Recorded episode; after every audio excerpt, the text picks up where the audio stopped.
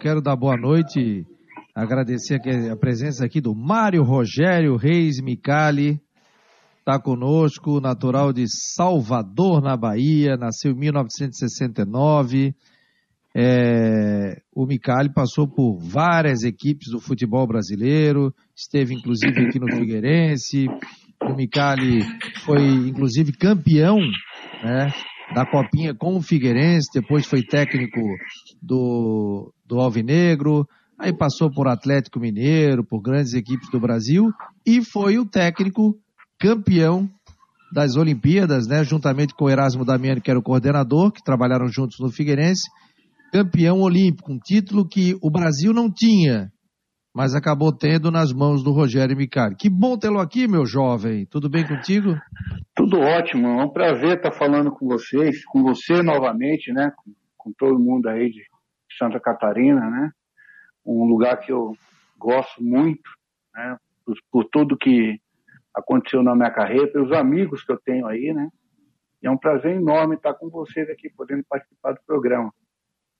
Olha, nós estamos com o Luiz Augusto Alano, narrador esportivo, trabalhou muito tempo na Sport TV, agora está na Dazon. O. Fábio Freitas, que é colunista aqui do nosso Marcou no Esporte, na área de marketing. E a gente vai bater um papo bem descontraído. Como é que está sendo essa, essa, essa quarentena para ti, Micari? Olha, é, é, é, é, difícil, né? É um novo momento que a gente achou que poderia passar um pouco mais rápido, mas a gente entende também que a necessidade de, de todo mundo estar tá, tá respeitando, se resguardando, né? Na medida do possível. A gente está tentando aí da, da, melhor forma possível preencher o tempo, é, estudando, é, fazendo palestras, é, participando é, de, de, programas, de, de inclusive de é, conversas com outros treinadores. Então nós estamos tentando aí da melhor forma possível tá, tá, tá, tá trabalhando, né? Tendo função ainda, mesmo não atuando em campo. É, mas espero que passe o mais rápido possível. Né? Boa noite ao Alano, né, Fábio. Boa noite, boa noite. Ô Fabiano, eu lembro que no título da, da Copa São Paulo de Futebol, o ano foi 2006 ou 2007? Agora me... Oito. 2008. 8. Nenhum nem outro. 2008. Eu estava na CBN Diário de Florianópolis e narrei o jogo, narrei a final. Não sei se o Fabiano estava comigo nessa transmissão, mas eu narrei a final. Foi um, um momento assim. assim bem, bem legal. Nós não estávamos lá em São Paulo, a gente fez Floripa por, por, por tubo. E, poxa vida, como se esperava daquela geração? Se esperava muito daquela geração. Eu não tenho aqui em mente, mas que eu me lembro, assim, que continua no primeiro pote do futebol brasileiro, eu acho que o William Matheus, lateral esquerdo, que rodou bastante, jogou aí na, sempre na Série A, Série B, jogando no nível bom. Não sei se os outros agora assim de cabeça, mas o Figueirense depositou muita fé, uh, todos da imprensa também. Mas enfim, você que é um homem da base do futebol profissional, que já que continua transitando nesses dois mundos, mundos paralelos, muito próximos, isso é, isso é, é, é do jogo, né? Um jogador despontar, ser é, colocado na vitrine como grande expectativa para o clube e acabar não vingando, ou pelo menos não dentro da expectativa que se imaginava, Rogério. Boa noite. Boa noite, Alano. Sim, acontece. Acontece, às vezes, até como que a gente trata, né? Como, que se, como se tratar um jovem desse que tem uma, um grande resultado em categoria de base, como fazer essa, é, essa ponte, né? Base profissional. Se a gente não tiver muita tranquilidade, tiver é, um, um respaldo, quando eu digo assim, em termos contratuais, né, de, uma geração é, como essa, que foi vencedora, e, a gente sabe que, que a gente não era favorito, né? Aconteceu porque a equipe incorporou e, e, e, nós fomos atuando, e as coisas foram acontecendo, a gente bateu e fomos campeões. Então, é, isso mexe com, com a cabeça dos meninos, mexe com a cabeça de todo mundo, né? De, ah, como você bem falou, a expectativa fica enorme em torno uh, do que possa vir pela frente, né? Isso interfere, porque nem sempre todos, na verdade, vão ter condições de serem bem-sucedidos, né? Isso é, é muito difícil numa equipe de transição, em sub-20, você ter praticamente todos os atletas aí é, tendo um é, sucesso em grandes clubes, né? Mas aconteceu e aí vem as propostas, né? Vem propostas de tudo quanto é lado. É, empresários, principalmente querendo gerir a carreira de um e de outro, isso aí inflaciona salários, inflaciona, como eu falei, expectativas, né? Elas aumentam demais. E o futebol, que é o, é o principal, que é tudo é um começo, né? De, de, de processo, de carreira, ele começa a ser deixado em segundo plano. E aí as coisas às vezes não acontecem, a frustração ela se torna muito maior e acaba que se perde pelo caminho vários, vários profissionais aí que poderiam sim até ter uma sequência melhor. E você falou bem, o, daquele grupo todo ali, o William Matheus foi o, foi o mais expoente. Né? E graças a Deus eu também né, faço parte do grupo, eu tive também uma, claro, claro. uma, uma, uma projeção em relação a, a, a, trabalho, né? Mas é assim, é continuar lutando e, e, assim, a nossa profissão, né, como a dos jogadores, ela oscila, né? Às vezes você está vivendo um momento muito bom, outro nem tanto. Então, o importante é ser perseverante e continuar. Mas foi uma pena, foi uma pena porque é, isso que eu, eu aprendi muito também isso no futebol, é, gerir expectativas, né? A gente também não pode achar que a gente é, é de mais e nem de menos. É manter o equilíbrio em qualquer, em qualquer, né, em qualquer fase de vida, em qualquer fase de carreira que você se encontra. E eu acho que só com o tempo para trazer essa experiência. Micali, boa noite. Quem está falando é o Fábio Freitas. É, prazer. Boa noite, Fábio. Boa noite, prazer estar falando contigo. É, hoje pela tarde o Fabiano Fabiano entrou em contato comigo perguntando se eu gostaria de falar, fazer parte aqui do programa, de ter a honra de falar contigo. Para mim é um prazer é, ter esse primeiro contato com você. Eu vou, já vou emendar uma pergunta. É, o Alano te perguntou um pouco aqui do, da tua experiência aqui, né, num clube, e eu já queria te trazer, te fazer uma pergunta já relacionada à, à seleção, né? É, e a pergunta que eu te faço é o seguinte: a gente, o futebol brasileiro, é, ele por muito tempo ele procurou essa medalha de, de ouro, né? Foram várias gerações tentando essa medalha de ouro e não conseguiram. E você é, foi o nosso foi o nosso campeão, né? Em 2016 a gente conseguiu trazer essa essa medalha de ouro para o nosso futebol. E aí eu queria te fazer uma pergunta em termos de estruturação, Micali. É, a gente vive um, um, esses ciclos olímpicos, vamos chamar assim, né? Esses ciclos olímpicos a gente muda a comissão técnica, depois vem uma comissão técnica, antes de um ciclo, essas comissões técnicas às vezes elas também saem. O que que tu acha para que a gente mantenha, a gente sabe que o esporte, ele você não ganha e, nem perde sempre, né? Faz parte do esporte ganhar e perder. Mas o que que tu acha que faltou ao longo de todos esses anos? Sei que você não estava lá, mas trazendo a tua experiência do esporte, o que que você acha que para montar um time vencedor, para que a gente chegue nessas competições com mais chance de ter sucesso ao título, o que, que tu acha que é uma estrutura de organização? Como é que essa estrutura tem que se manter? O que, que a CBF, principalmente, que organiza isso, o que, que tu acredita que a gente deveria manter como um padrão para que a gente não apenas chegue numa final e tenha chance de ser campeão, mas como principalmente forme os jogadores para que cheguem na seleção principal? Então, eu estava falando, hoje à tarde eu estava em reunião no Cruzeiro, né, com o presidente, com o David, que é o nosso hoje uh, diretor de futebol, as pessoas. Aí eu toquei, a gente tocou nesse assunto, eu falei, já, eu fui questionado em relação a uma situação muito parecida com essa. E a minha resposta foi o seguinte: o que, que falta no Brasil é processo. Nós não temos processo. Aqui nós trabalhamos na contramão do que é feito nos grandes centros do mundo. Aqui, para você ter processo, você precisa vencer. A nossa mentalidade, a nossa cultura, a cultura brasileira é a seguinte: você quer ter processo, então você ganha. Se você não ganhar, você não tem processo. Lá fora é o contrário. Os, ele, quem contrata, contrata um treinador que, é, que geralmente ele é, pesquisou muito a respeito do treinador, se ele tem as competências para desenvolver o futebol que o clube quer, que é, é histórico do clube, o, ou seleção, né? E aí é o seguinte, eu quero o Guardiola, então queremos o Guardiola, o contrato do Guardiola. É, nós temos convicção que ele é o treinador que vai nos dar o retorno? Sim, nós temos convicção. Então, peraí, nós vamos dar para ele três anos para ele poder desenvolver o processo dele.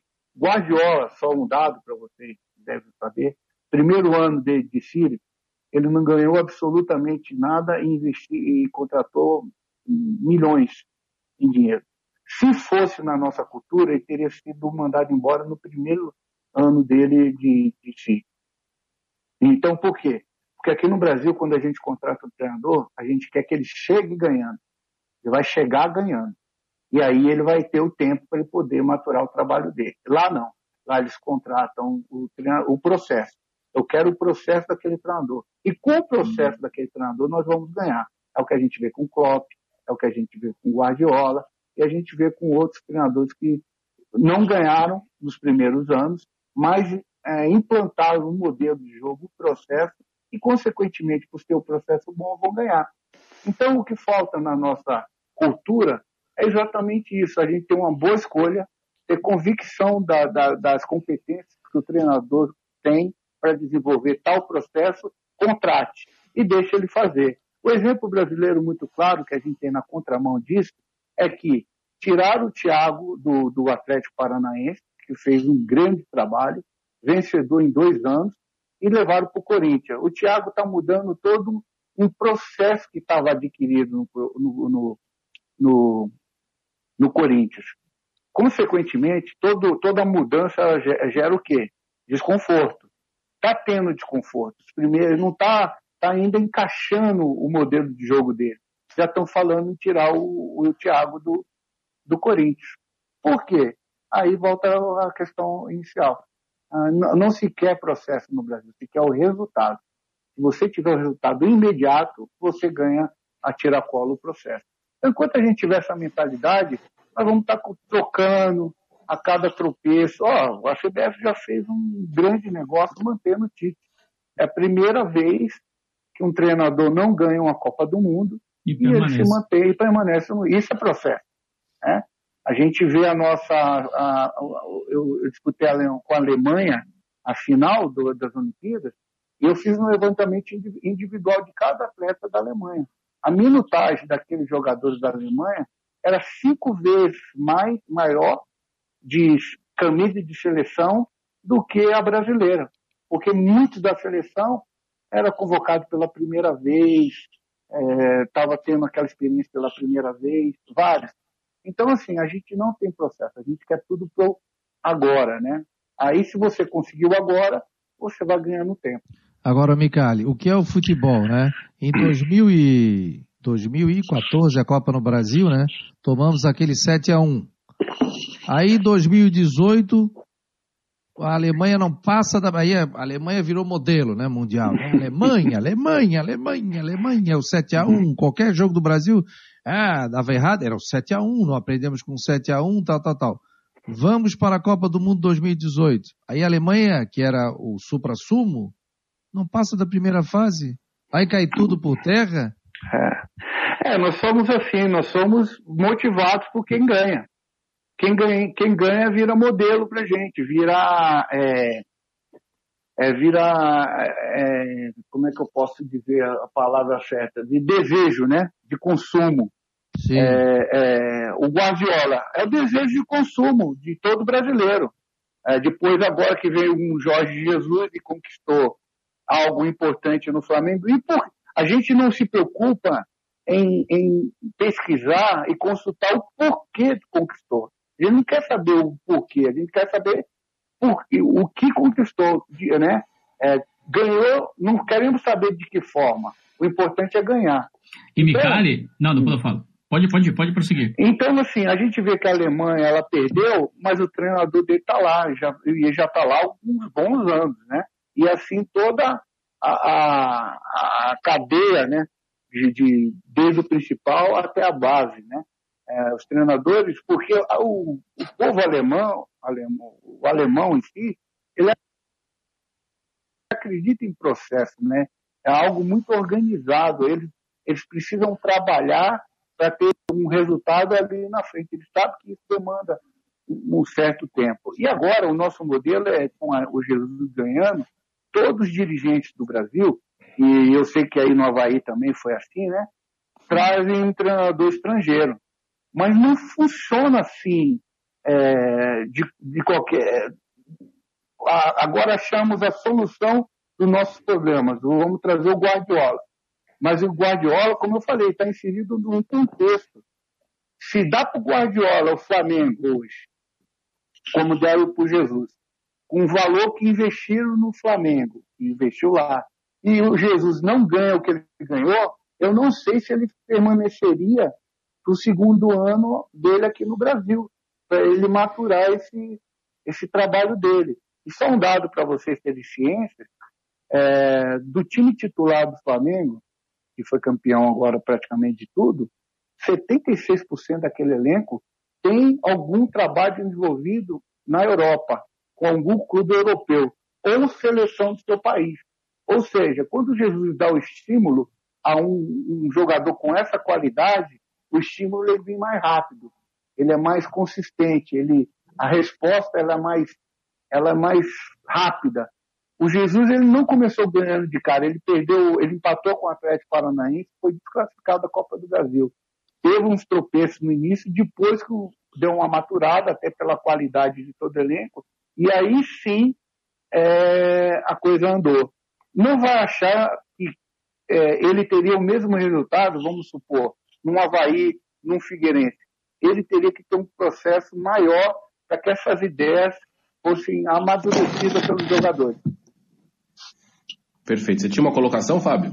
Pode Não, tinha uma colocação, é pegar um, um, um gancho ali. O, o Mikado, ele estava falando sobre, sobre essa questão de processo do futebol brasileiro e dando o exemplo da Alemanha.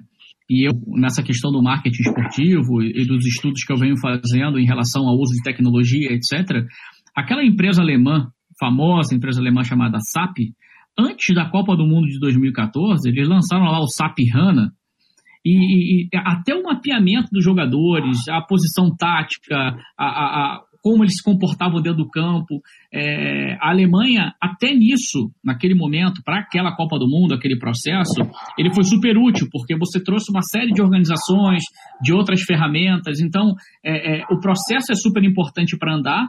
E aqui no Brasil, aí eu queria colocar esse ponto, e o outro que eu queria colocar é o seguinte: é que no Brasil a gente tem uma. A, a gente às vezes não valoriza é, é, o nosso produto, né? É, a gente não dá tempo para que o técnico né, é, consiga executar a atividade dele. E aí depois vem alguém de fora, não sou nada contra técnico estrangeiro, não, acho que muito à vontade que a gente tem essa, esse cenário amplo para trabalhar, mas a gente sempre acha que o de fora é o que vai dar resultado, né? O brasileiro tem muito disso. E eu acho que o Micali colocou muito bem, assim, o trabalho no futebol, ninguém monta um time por acaso e nem de última hora, só se for sorte e processo, trabalhar, perder, aprender com resultados é que leva o time a ser campeão.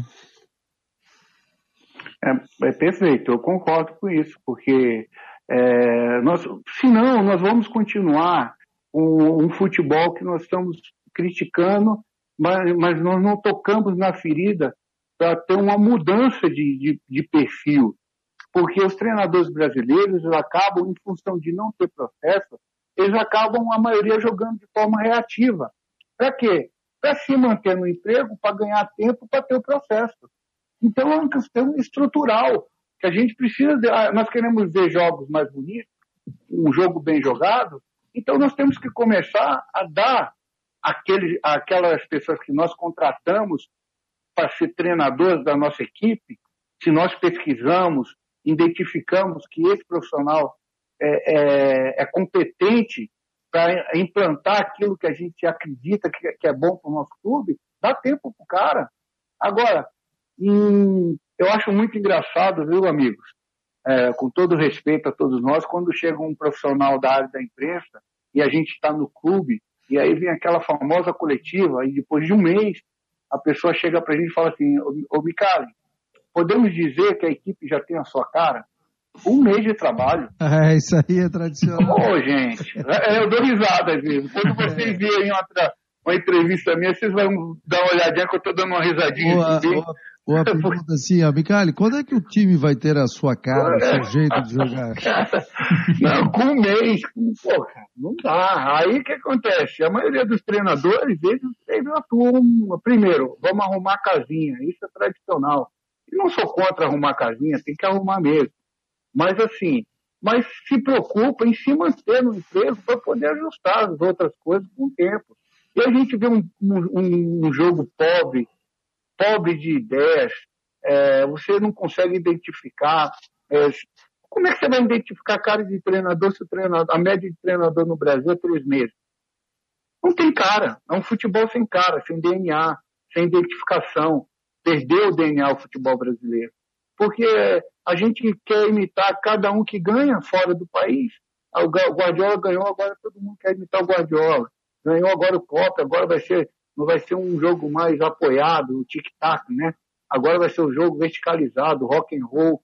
Então nós temos que descobrir que que nós, qual é a nossa essência, qual a essência do jogador brasileiro e procurar trabalhar dentro dessas características, que eu sempre eu... digo que são boas. Eu acho até que isso foi o início do fim, não que nós estejamos no fundo do poço, muito mais pelo contrário. Mas essa perda do DNA foi quando a gente deixou de olhar para si e começou a olhar para os outros. Uhum. É claro que a gente tem que olhar para os outros e tirar o que é bom, mas nunca esquecer da nossa essência, do nosso DNA, do que a gente ganhou. E a gente acabou parando no tempo e eu concordo plenamente com o Micali. Hoje a gente vê futebol brasileiro, não sabe qual é a característica é, o, a jogada não tem início, meio e fim, é uma sequência de erros, é algo. Eu brinco até quando eu estou em casa com a minha esposa de que a gente está vendo um jogo de, de, de, de, Premier, de Campeonato Espanhol e bota no estadual da vida. Digo, isso é algo parecido com o futebol que a gente estava vendo.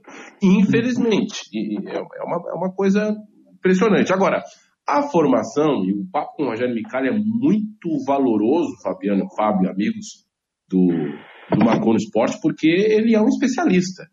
Não só na base, né? É um técnico que, que é do mundo profissional também. E hoje é o técnico do Sub-20 do Cruzeiro, amanhã pode ser técnico do time profissional do Cruzeiro, enfim, é, é um homem do mercado.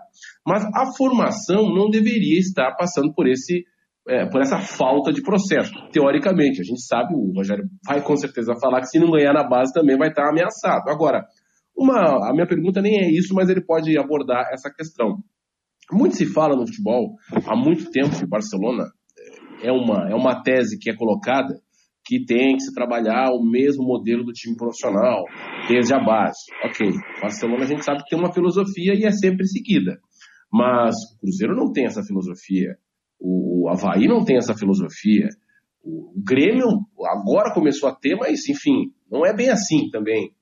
A, a pergunta é a seguinte, Rogério: dá para jogar do sub-15 até o sub-20 de uma forma, sendo que no profissional amanhã, hoje está o Adilson Batista, amanhã está o Anderson Moreira, depois pode vir um mano de volta. É, é, é, correto trabalhar dessa forma? Porque de repente o atleta vai se, vai, vai se viciar, entre aspas, num modo de jogar e um técnico, quando ele for chegar no time profissional, vai ter outro modelo de jogo. Qual é o seu conceito a respeito desse, desse tipo de formação, de filosofia, de base, visando aproveitamento do, do profissional? Elano, ótima pergunta, hein? Parabéns. Isso, isso, é sempre muito debatido. Eu debati isso no meu clube recentemente, porque existe, como eu falei, são os modismos, né? Que a gente às vezes tem que intervir e argumentar o, o porquê, né? Não, não, não, dá para ser no Brasil. A tua pergunta, ela contém já até a resposta. Porque é exatamente isso. Como a gente não tem processo no Brasil, a gente não quer, não sabe onde vai chegar, o que a gente quer, né? geralmente é o normal, né? A gente pensa que tá, vai, vai mudar. Eu, por exemplo, onde eu trabalho, eu acredito que vai existir uma ideia em algum momento, até pelo presidente que, que entrou aqui, a gente acaba conversando e a gente tenta é, passar né, a, a, as ideias que vai realizar, a gente só o tempo vai nos, nos dizer. Mas o que acontece é o seguinte: é, eu, eu, se eu fazer uma pergunta para você, a equipe do Barcelona, a gente vai imitar o que o Barcelona faz. O Barcelona não é uma equipe vendedora, é uma equipe que produz para si própria. Ela quer o jogador para servir aquele modelo, aquela característica de jogo.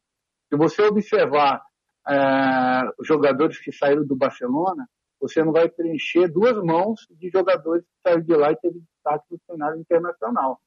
É pouquíssimos que saem de lá e conseguem se firmar em outros grandes clubes, né? Por quê? Porque o garoto ele foi trabalhado, foi dentro de um processo é, sistêmico de padrão é, singular de uma forma de jogar. E aí, quando ele vai encarar um outro modelo, ele tem dificuldade de se adaptar a isso. Consequentemente, ele perde espaço. No Brasil, como a troca é constante, se você não tiver uma diretriz do seu clube dizendo, olha, nós queremos um, um jogo propositivo, é, nós queremos marcar um bloco alto, nós queremos que é, o balanço, o cara que pilares, é o que eu discuto aqui. A gente vai criar alguns pilares que vão nortear a nossa formação. Agora, plataforma de jogo, é, como vai jogar 3-5-2, 4-4-2, isso aí a, o treinador tem liberdade. Agora, comportamentos, não. Comportamentos, um jogador do Cruzeiro, ele vai ter que o quê? Ele vai ter que uma, perdeu a posse de bola, ele tem que reagir imediatamente. Esse comportamento ele tem que existir da sub-11 ao profissional. Então esse é um comportamento. Ah, nós queremos que o clube a maioria da vez saia jogando de trás. Então nós vamos ter que criar formas de trabalhar uh, esses jogadores uh, dentro desse perfil. Então são uh, comportamentos, né? O comportamento não tem nada a ver com modelo de jogo, que a gente quer que o nosso jogador formado ele entenda. E o Brasil, como a gente não tem uma diretriz clara do modelo, né, da ideia de jogo, os, os que coordenam, né, os presidentes, vamos dizer assim, é, geralmente é, os clubes não têm, né? Nós queremos, o, às vezes o cara entra assim, Alano, nós queremos três tipos de treinadores. Vou citar aqui. Nós queremos o Oswaldo Oliveira, nós queremos o, o Jair Ventura e nós queremos o Cuca. Os três têm ideias em comum? Não. Não. E são os três que estão no páreo para assumir o clube. Ou seja, na escolha dos três pretendentes a, ao postulado de técnico, já tem divergência de ideias de jogo. Então, consequentemente, esse clube não tem uma ideia clara daquilo que ele quer que a sua equipe é, jogue, né? Como ela, como ela vai se portar em termos de, de ideia de jogo. Então é isso. Então a gente tem que treinar o global, a gente tem que treinar o macro para que esse jogador ele consiga, né, de uma forma ou outra, em algum momento ele tem o HD dele, que eu chamo a memória esportiva, algum momento ele vai ter um estímulo na base, que lá na frente um treinador no profissional, e foi isso que o Jesus fez no Flamengo, ele trouxe a memória esportiva do, do, dos jogadores do Flamengo, aquilo que eles foram estimulados na Europa, ele trouxe aqui no Brasil um comportamento simples. A gente vê os jogadores do Flamengo falando em muito domínio orientado. é uma coisa básica, mas que eu vejo muito pouco nos times profissionais do Brasil executarem, trabalhar no centro do jogo. Vejo muito pouco. O Jesus, é, a gente consegue perceber isso. E por que ele conseguiu tão rápido? Porque existia uma memória esportiva na maioria daqueles atletas que foram contratados.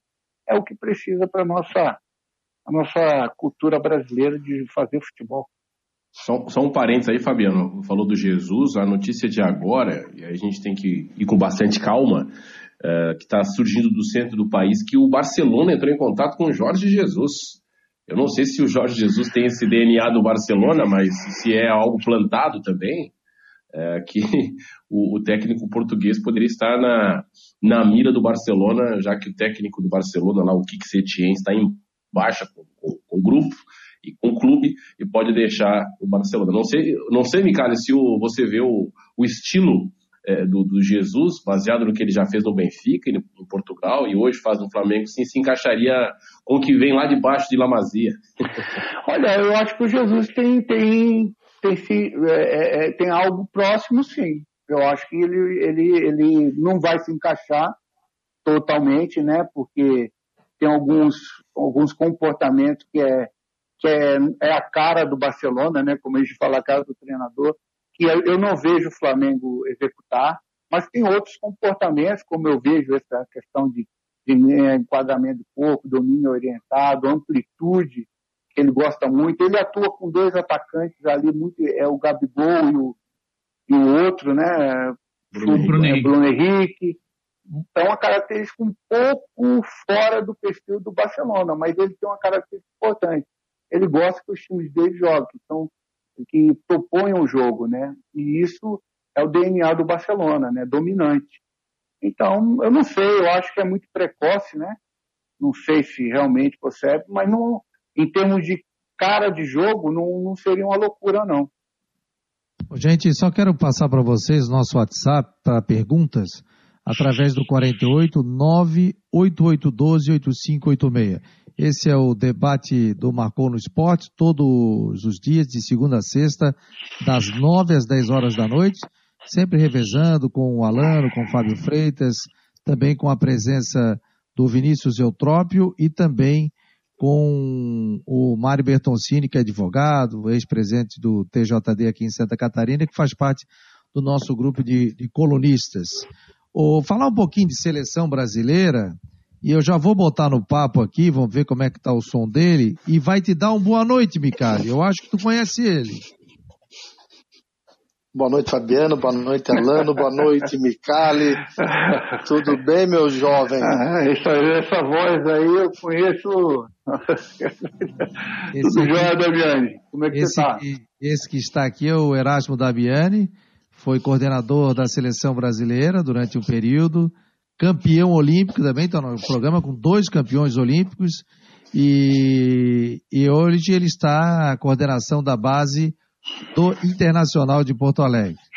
Pode falar e dar uma boa noite para ele aí, Damiani, pro, pro Micali. Fica à vontade, estamos com o Luiz Augusto Alano, com o Fábio Freitas e o, o Damiani que tinha mandado um recado aqui para mim, disse, estou ouvindo pelo aplicativo.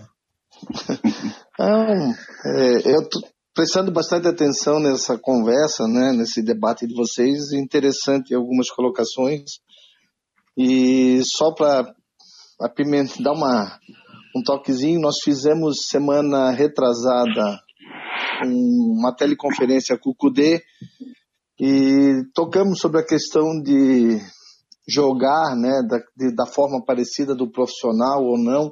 Ele foi muito claro para nós que ele não entende que tem que jogar igual ao profissional, até porque ele é um treinador que não sabe quanto tempo ele vai ficar no internacional. Então não adianta nós treinarmos da forma que ele joga e daqui a pouco ele sai e vem outro treinador com uma forma diferente.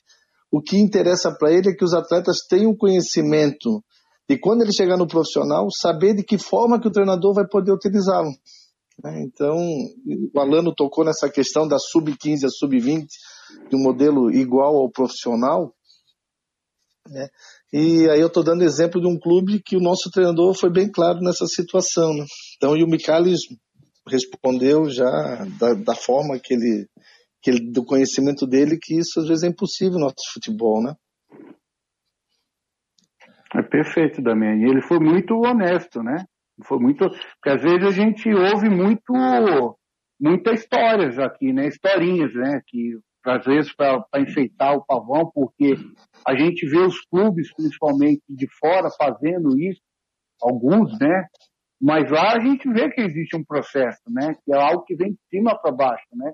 E a gente vê que, infelizmente, né, por característica cultural, nós não chegamos nesse nível ainda. Então, quem trabalha em base, as diretrizes nossas, elas têm que ser o mais abrangente possível. Eu, eu, eu quando, só para você ter uma ideia, quando eu trabalhava no Figueirense, o Damião trabalhava comigo, a gente trabalhou uma época na formação dos nossos jogadores. Nós tivemos aí o, o Adilson Batista, né, também, naquela época, que era um perfil, e depois veio o Mário Sérgio, que era um perfil bem diferente daquele que. que, que é, e, do, e teve do, o Valdemar Lemos ainda. E né? teve o Valdemar. Então, assim, às vezes a, a, a, a, individualidade do atleta, o gosto né, do, do treinador, ele muda. Um que muitas vezes adorava o Henrique, o outro não gostava tanto do Henrique. E não é errado ou certo, é, é gosto, característica de jogar. Então isso é uma coisa, até falei isso no clube hoje aqui, quem tem que comandar é o clube, Qual a característica? Qual o jogo que nós queremos fazer? Qual o jogo que é predominante culturalmente da equipe do Cruzeiro? Então, nós temos que, na hora de fazer uma entrevista com o treinador, tem, o treinador tem que ter esse perfil com as características. Porque não adianta depois falar, o cara não aproveita este, não aproveita aquele, não dá oportunidade, mas peraí, quando contratou o profissional, não sabia que ele tinha essa característica de jogar dessa forma, então o erro não é dele, o erro é de quem contrata, né? Tá chique hoje, hein, Fabiano? Que momento, né, Alan? Que nível, hein? Olha só. o, se vocês me permitirem, acho que eu já vou emendar a terceira e depois eu me retiro, porque não quero comandar tudo aí. É, porque. Desculpa, Fábio. Sem problema. É, o Erasmo, tudo bem, Erasmo? Um prazer falar tudo contigo bem, também. Poxa, Igualmente. Você foi aí, foi aí para Porto Alegre e eu, eu voltei para Santa Catarina. É, olha só, pro Erasmo e pro Rogério, qual o impacto dessa, dessa pausa aí de mais de 100 dias para a base? Porque tem, a gente pode ter vários aspectos de base. Né? Aquele menino que está começando ali no sub-16, 17, 15, e aquele quase profissional, ou já com contrato profissional, poderia é, estourar nesse ano e está tudo parado. Né? Qual o impacto disso é, em termos de aproveitamento, em, não só de clubes, no Cruzeiro, no Inter, mas no futebol brasileiro? Será que, de repente, um sub-21 pode vir no ano que vem para terminar essa formação? A gente não sabe quando vai voltar treino de, de categoria de base, as competições que eram fartas, principalmente de sub-17 para cima, praticamente não existiu e não vai existir até o final do ano. Qual o impacto que vocês imaginam, vocês estão tratando nos clubes, primeiro para o Erasmo, nessa pausa toda é, de futebol? Bem, Alano, é... eu digo que nós vamos ter daqui a cinco anos, seis anos, o, o impacto do que está acontecendo esse ano, né? Não só no Brasil, no mundo inteiro, né? Mas eu acho que a América do Sul e o Brasil vai sofrer um pouco mais, até porque nós estamos, nós pegamos a pandemia no início de temporada das categorias de base, né? E na Europa já estava chegando no final da temporada. Quer dizer, uh, eles vão retomar, bem dizer, no período inicial deles, normal de, de, de temporada. E nós vamos estar tá, né, indo já para 105 dias é, sem atividade nenhuma. É, essa tua colocação sobre a Sub-21 é, ela é bem interessante, até porque o movimento já da, da base vem conversando e e nós estamos tratando sobre essa solicitação no momento oportuno à CBF para que o ano que vem ela faça uma competição sub-21, sub-18 e crie uma competição sub-16. Né? Porque uma preocupação com a sub-16 qual é? É que o Mini esse ano seria uma sub-15, que é o primeiro ano de competição oficial da grande maioria desses atletas nos clubes. Né? Então, se tu pega um menino de 13 anos, 14 anos, e que esse ano ele está com 15 anos, seria nascidos em 2005, eles têm três anos sem ter uma competição oficial, sem, fazer, sem jogo oficial, né? E o ano que vem, pelo calendário normal, seria sub-16, ou seja, eles ficariam quase quatro anos sem jogar uma competição oficial. Né? E todo mundo sabe que na base tu tens que treinar e jogar né? Treinar, treinar e jogar. E já estão perdendo, quer dizer, o ano passado já perderam pela idade de 14 anos com uma questão de treinabilidade. E esse ano simplesmente estão parados. O Internacional está desde o dia 18 de março parado. Né? Então, quando eu falo que daqui a cinco anos nós vamos ter o, o resultado dessa parada, é porque muitos meninos vão se perder no caminho, atletas em potencial, mas é, por uma questão mental, né, e o internacional, vou usar um pouco internacional, nós temos uma preocupação muito grande, nossos psicólogos têm trabalhado com os atletas, porque não é fácil, né, nós lidamos com jogadores com condições é, financeiras boas, mas outros que têm nove pessoas dentro de casa, né, num espaço de quatro cômodos, cinco cômodos, e tem nove pessoas. Então, imagina a cabeça desse menino de 15 anos convivendo diariamente com esse problema, né? E às vezes o clube oferece uma condição melhor que a casa, né? Com café da manhã, almoço, janta, é ciência médica, odontológica, enfim. Então, eu vejo com essa preocupação que daqui a cinco anos nós vamos ter esse, esse gap do que está acontecendo agora, né? Não sei se o Michele concorda, mas essa é uma preocupação grande que nós temos. É, Damiani, eu vejo assim, Alano, que é, primeira coisa, a ansiedade, essa questão aí que o Damiani falou, realmente a gente vive, é, convive com isso, porque a gente vê a preocupação, principalmente daqueles jogadores que estão no último ano, né, de, de juniores, né, minha categoria, ansiedade, a, a incerteza do que vai acontecer, né, não ter uma perspectiva de ah, não é só o retorno, é porque talvez esse jogador, se não for um, um, acontecer uma alteração de calendário, ele não vai ter, é, ele não tem retorno, né? Ele tem só um, um profissional que muitas vezes não está sendo nem avaliado, porque não está treinando. E outra preocupação que eu tenho, assim, com o futebol de uma forma geral, não, não, não no caso do Cruzeiro, é que eu estou ouvindo falar muitas categorias menores sendo dizimadas, né, acabadas. Eu fiquei sabendo que parece que o esporte só vai ter o sub-17 e o sub-20, e isso está acontecendo com alguns clubes né, no, no Brasil afora. Então, é, alguns clubes que vão levar anos para se é, refazer, porque é, é, o processo que a gente fala, né? Você interrompe o processo é, é, lá embaixo da pirâmide, para você conseguir novamente repor, demanda muito, muito mais trabalho e investimento na frente. Né? E a gente não sabe se vai ter investimento. Porque a maioria dos clubes brasileiros hoje estão passando uma dificuldade financeira imensa. Então, por isso que está abrindo mão, inclusive, de, de categorias menores. Eu, eu, confesso que eu não tenho ainda uma, uma ideia o que, que vai acontecer com, de fato com a base, mas é um momento extremamente delicado que a gente vai precisar, porque é a reposição, né? Eu acredito na base hoje. A gente usou sempre isso como parece um chavão, né? Que é a salvação dos clubes.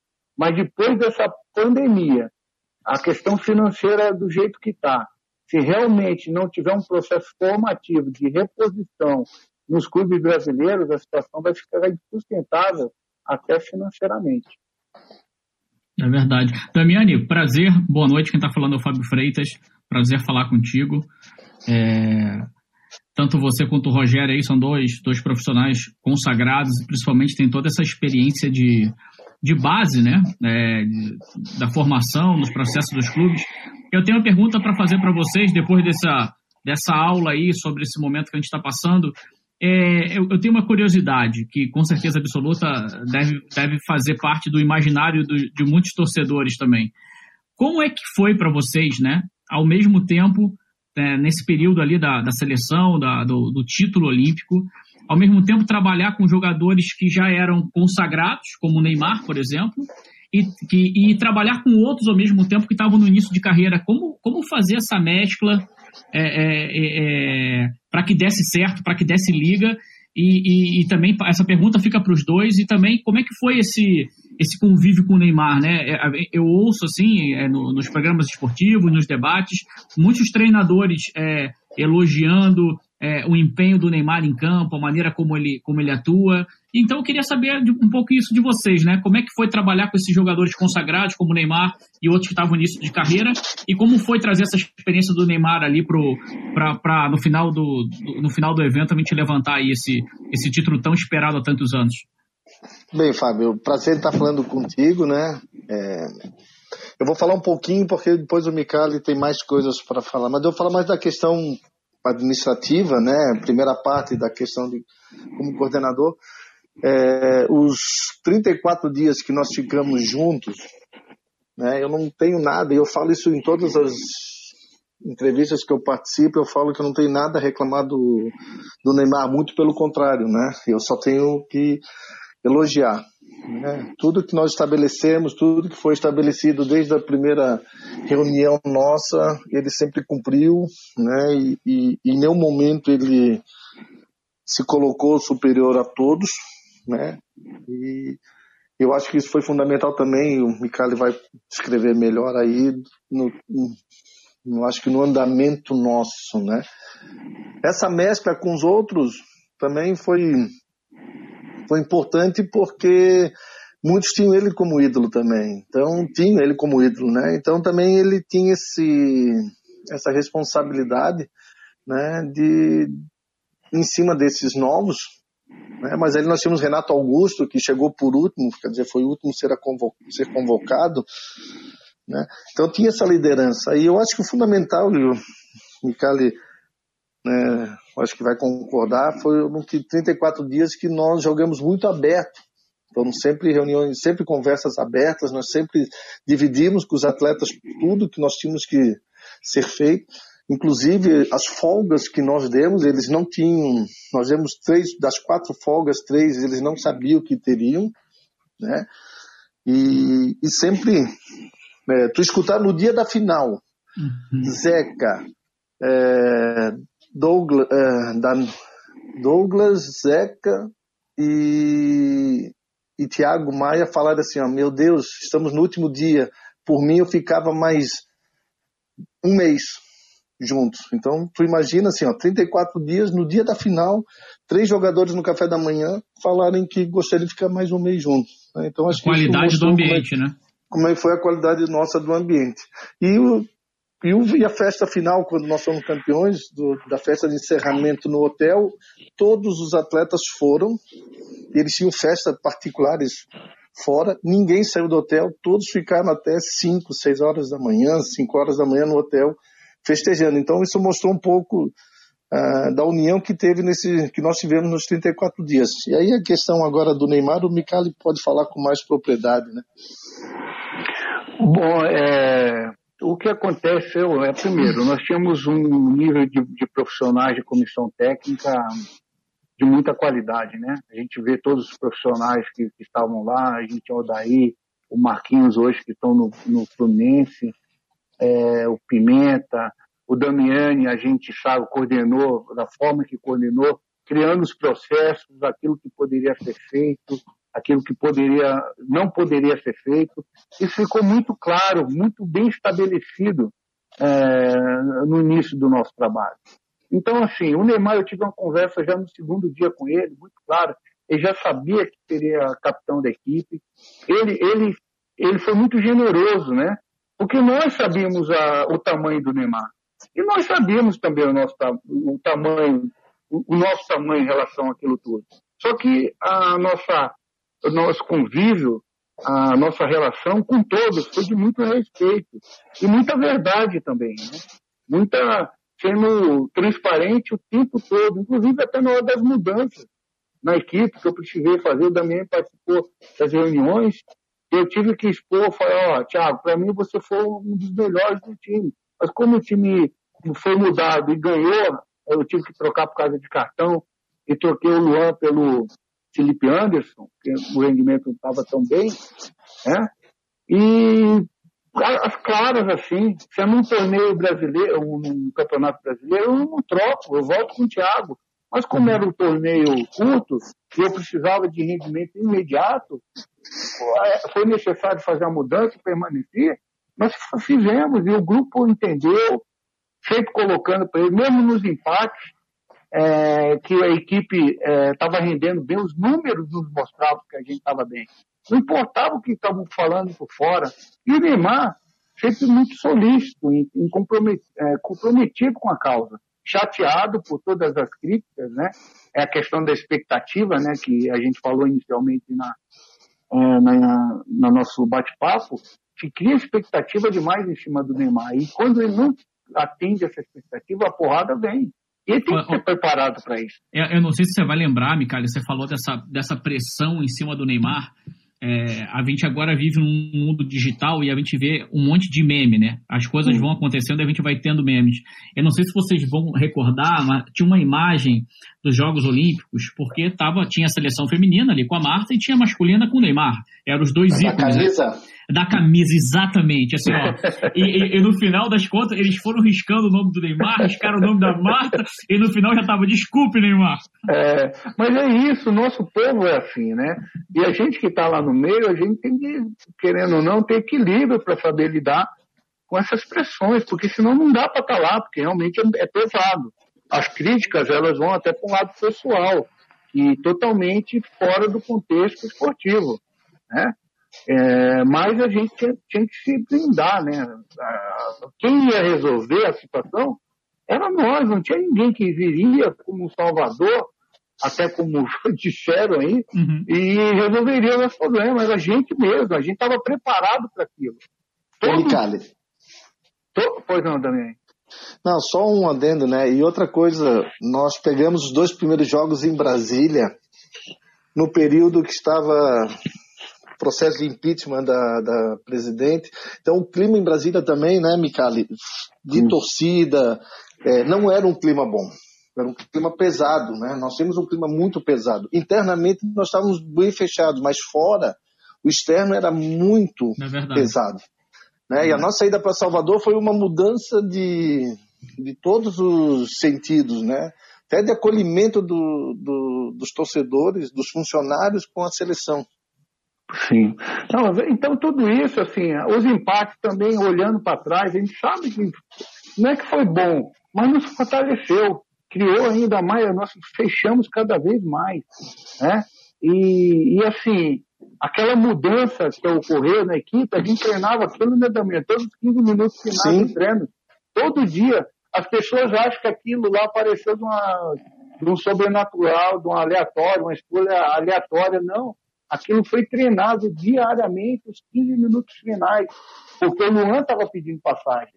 Então, uhum. assim, é, é bom ver que o resultado. Agora, a seleção brasileira, uma coisa que eu aprendi também, e vendo o agora com esses jogos que vão passando, os antigos, né? A gente vendo que nenhum treinador de seleção brasileira teve vida fácil, nem quando ganhou, né? Então isso é comum também à, à nossa cultura, né? E quem não ganhou, a de 82, que a gente gosta tanto, né?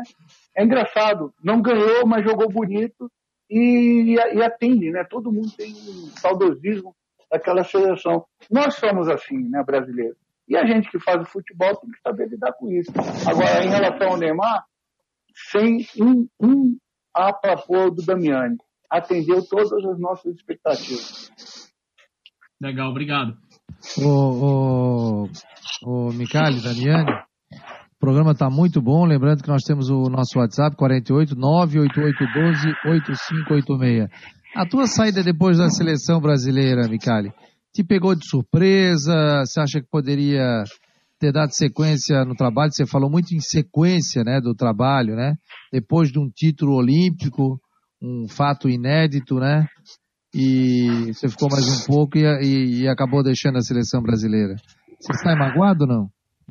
Olha, confesso a você que eu saí chateado, sim. Até porque eu tinha uma promessa, uma promessa de sequência. Eu tinha a oportunidade de algumas equipes de ponta do futebol brasileiro que tinham me procurado, não só a mim, mas também ao presidente, na época o Deonero, que a informação veio através dele.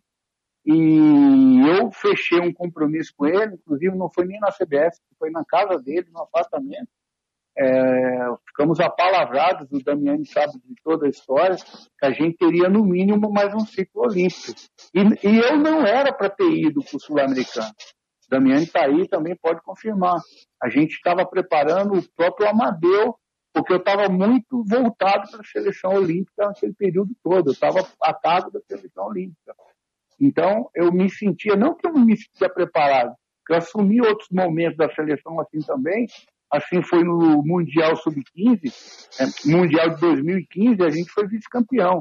Só que houve uma mudança de planos, que o, o, com o Edu Gaspar, direto com, falou com o presidente e mudou-se tudo.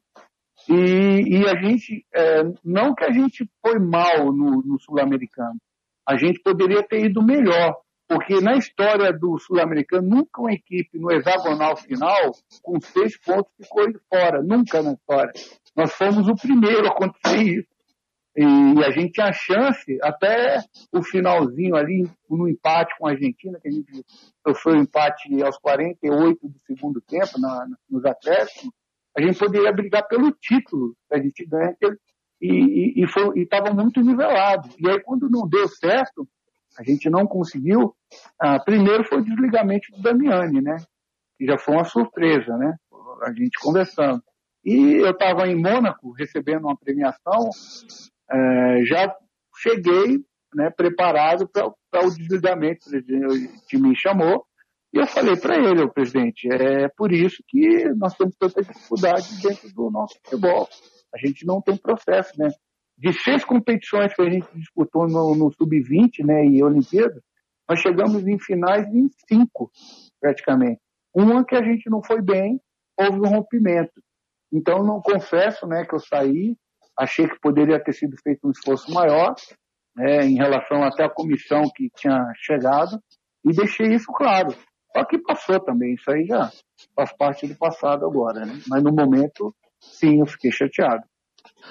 Ô Fábio, e tem uma, uma, uma situação aí, né? Essa seleção que não classificou para o Mundial, né? E o Brasil vem penando nos últimos anos uma classificação. Quer dizer, o Brasil só foi campeão olímpico. O Brasil só foi campeão olímpico porque foi sede da Olimpíada, que senão não teria classificado para a Olimpíada, que a seleção o, o sul-americano sub-20 sub em 2015 não, não classificaria o Brasil para a Olimpíada, né? Uhum. Hum, então, o Brasil vem sofrendo isso aí. Mas o mais engraçado é que essa seleção, a, a 9-7, foi considerada fracassada, em seguida colocou Richarlison no, na, na, seleção principal, David Neres na seleção principal, Paquetá na seleção principal. Quer dizer, os três atletas que estavam é, naquele sul-americano foram três meses depois servir a seleção brasileira. E foi o ano que foi mais feito negociação, negociações de jogadores 9-7 né, é, a nível internacional. Então, uhum. o resultado não foi bom, mas o trabalho em relação ao, ao que nós pensávamos de atletas para a seleção, ela surtiu efeito. Quer dizer, você colocou Paquetá, Richarlison, David Neres numa seleção principal. E Richarlison, um jogador que não tinha jogado uma competição, nunca tinha vestido a camisa da seleção brasileira, que é uma outra é. problema que nós temos. Né? Que os atletas chegam. É diferente você chegar na seleção brasileira e você render. Gabriel, que hoje está sendo vendido, que era do Havaí, ele foi jogar lá com a gente. Ele sentiu o peso da seleção, ele sentiu o peso. Né? David Neres, né, Micali, treinava horrores. Chegava no jogo e não conseguia render. E ele admitia que o peso da camisa estava tava fazendo um, trazendo um problema. Por quê? Porque ele não teve a passagem na seleção. Né? Os números, os, os que nascem no, no números ímpares no Brasil, eles têm esse problema que o sul-americano sub-15 e sub-17 são de números pares.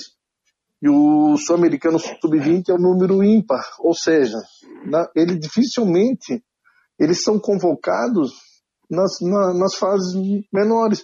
E era um trabalho que nós estávamos desenvolvendo de todo, todo mês convocar essa seleção, os números ímpares, para que eles tenham, tivessem mais contatos com, com o treinamento, com a granja, com a camisa da seleção brasileira, com jogos, porque é um peso muito grande quando você veste a camisa da seleção.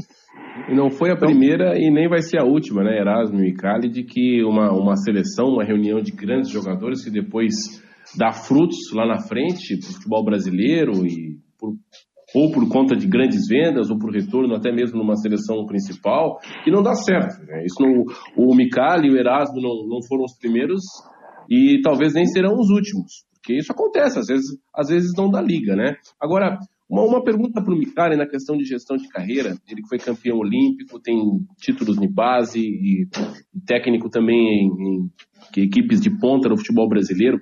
Como é que foi a decisão de aceitar o convite para voltar a ser técnico do Sub-20? Ok, para mim o Sub-20 é, é a porta do profissional, é, é um profissional também. Mas como é que foi para você essa, esse retorno para a categoria de base. Você que talvez nunca deixou de ser né, um especialista, a gente está falando muito em base aqui, porque você tem domínio desse processo todo. Comandou Neymar, mas está lá comandando garotos também da categoria sub-20 do Cruzeiro. Como é que foi para você essa decisão? Bem, Alano, é, eu falo o seguinte: nós estamos fazendo um novo futebol, descobrindo novas ferramentas, né? Novas ferramentas de trabalho. É, nós temos feito muitas teleconferências, quer dizer, nós estamos aproveitando esse momento, nós estamos trazendo observadores de fora do país, de que trabalham no Brasil, mas que trabalham para clubes de fora, é, em reunião com os nossos funcionários, treinadores, né, a comissão técnica do profissional, do internacional, é, psicólogos, enfim, nós estamos também fazendo nesses 100 dias aí um workshop com os funcionários e trocando informações com outros. E os atletas também participam, quer dizer, é, nós temos é, uh, teleconferência dos jogadores do profissional com os atletas da base, ex-jogadores, enfim, você tem que reinventar o futebol, né? Já que você não tem o presencial, você tem que estar tá, é, criando alguma coisa para os funcionários e para os atletas. E na parte gerencial, é, também está acompanhando aí as, as autoridades, né? Do que você vai ter que ser feito. Quer dizer, nós estamos criando um protocolo com o departamento médico de uma, quando nós retornarmos as atividades, de um novo, de uma nova retomada, né? Eu falo, a máscara, ela vai, vai partir de agora máscara e álcool em gel vão ser instrumentos, vão ser indumentários, vão fazer parte do nosso dia a dia. Né? Então você tem que estar preparado para isso. Você vai mudar uma forma daqui a pouco que você tinha no clube, em casa ali nós lidamos com 190 atletas, de uma forma diferente de você olhar agora. Né? Então você tem que estar também ciente disso. Né? Nós temos acompanhamento aí é, da, do nosso departamento médico com departamento de epidemiologia do estado para saber quais são os protocolos que nós podemos adotar e nós vamos adotar na retomada, a questão de alojamento, quantos atletas vão poder ficar num quarto, a questão de refeitório, enfim. É, como eu falei no início, é um novo futebol, né, uma, nova, uma nova forma de você olhar né, é, a, como você vai trabalhar. E o, e descobrindo novas ferramentas, né? Nós, nós estamos trabalhando muito com várias ferramentas aí, com daqui a pouco fazendo teleconferência com 40, 50 atletas, né? Treinamento para os 50 ao mesmo tempo. Coisa que daqui a, a um há quatro meses atrás você não imaginava nunca fazer isso, né? Então você também estar se redescobrindo o novo futebol. Damiani. Ô, Fábio, só para retomar claro, o Micali. O Micali, está, o Micali voltou, né, Micali? Voltou, estou aqui. Eu vi é... essa pergunta. Talvez ah, no finalzinho dela eu, eu, eu possa. Não, a, a, a, pergunta foi basicamente como é que foi o processo na sua gestão de carreira. Você que treinou uh, o currículo vasto, né, também time profissional, e em voltar agora para o Sub-20. Como é que foi essa, essa decisão de aceitar o convite do Cruzeiro? É, foi, eu confesso a você que não foi uma decisão fácil. Não foi fácil, né? O Damiani é um, uma, é um amigo que eu tenho no futebol, né? Ele até participa de todo o processo, que a gente conversa muito, né? E, e assim, eu tive a, mesma, a maioria das propostas que eu tive, Alano, foi fora do país. E algumas eu não acertei por questão financeira, porque eu achava que o valor era aquilo para mudar, por exemplo, uma equipe do Irã, negociei contratos, né? É, foi questão financeira, negociei, fechei um pré-contato com é, o Atlético de Calcutá da Índia, e aí, aí foi uma questão de comissão técnica, que era muito reduzida, praticamente ninguém. E aí você vai se, né, você vai focando muito na, nessa perspectiva de fora do, do país. No Brasil, o ano, o ano que eu fiquei um ano parado, as propostas que chegaram até mim eram clubes que estavam brigando ali numa situação muito difícil, fim de tabela na Série B. E querendo ou não, essa minha última passagem, que foi no Figueirense, em equipe profissional, me deixou algumas marcas assim de, de, de em relação a projeto, né? De que realmente é, o projeto é uma coisa autêntica ou estão te vendendo uma coisa que não vão te entregar, né? Nada com, não estou falando Figueirense Clube. Esse é um clube que eu devo muito, tanto é que eu fui por isso gosto do Figueirense, gosto das pessoas do Figueirense. Mas naquele momento, aquela gestão foi algo desastroso, porque o clube, graças a Deus, sobreviveu e não caiu para a Série C e tinha tudo para cair, por tudo que estava sendo feito. E agora eu sei que retomaram com, com as pessoas sérias de, que a gente já conhece, sabe da, da, do, quem são as pessoas, né? Então, assim, quando chegou uma proposta de base, e o Damiani sabe que eu tinha outras propostas, inclusive até assim, outros clubes de outros centros, e eu optei pelo Cruzeiro, muito pela possibilidade, sim, de ter uma oportunidade é, novamente num clube né, de ponta do futebol brasileiro. Às vezes a gente tem que rever a situação e, e voltar a ganhar também, né? Um, porque os últimos trabalhos, assim, muita dificuldade em formatação de elenco. Ah, o Paraná foi um lugar que eu gostei muito de trabalhar, mas reduzido os valores, né? em termos de contratação, mas foi o, o que, eu mais gostei em relação à equipe é, é, profissional. E às vezes, cara, é, trabalhar numa base de um grande clube te oferece condição, melhores condições do que até alguns clubes de Série B. O Damiani está aí, que pode trabalhou e pode confirmar isso com vocês. Então, eu achei prudente nesse momento, né? Eu estou do lado aqui da minha casa, conheço as pessoas que estão no Cruzeiro, foi me estendido assim um tapete de poder realizar minhas ideias, aquilo que eu penso, né, para a formatação do, do clube, né, num todo. Então resolvi aceitar e estou feliz e, e, e, vamos e assim sempre, sempre pautei é, meus o, o, os clubes né, por onde eu passei pelo meu trabalho sempre conquistando, ganhando alguma coisa, formando jogadores. E eu acredito que minha carreira sempre foi toda ela dessa forma. Às vezes a gente pensa que, ah, não, era para outros clubes, né, de, de, de equipes principais, mas às vezes a gente vem para a base de novo, se fortalece e vamos buscar voos mais altos é, novamente. Obrigado, show de bola. Galera, vamos, vamos fechando aqui, agradecer ao Damiani, agradecer também ao Rogério Micali, ao Fábio Freitas, ao Hoje foi um simpósio, Fabiano. É, um simpósio. É, essa é a ideia, né? Programas Muito de alto bom. nível, um papo descontraído, né? Uma aula que a gente teve tanto do Micali como também depois da entrada do Damiani. E essa é a ideia aqui do Marcon no Esporte, né? A gente poder bater um papo, rever os amigos também. O, aliás, o, o Rogério Bicari, quando dirigiu o Figueirense aqui, eu o convidei para ir lá em casa, né? Aqui em casa e fiz uma ostrada, uma, uma espetacular, Damiani, né? Pô, espetacular, e, melhor que eu já comi. E eu vou te falar, e a, a, a ostra tava grande, rapaz, parecia uma coxinha. Muito e, bom. E, e, foi um prazer receber ele. Fabiano, sem contar, sem, sem contar a paeja que ele levou para casa também, né? Ah, levou até quentinha, fizemos uma quentinha, mas tava sozinho, pô. Tava sozinho.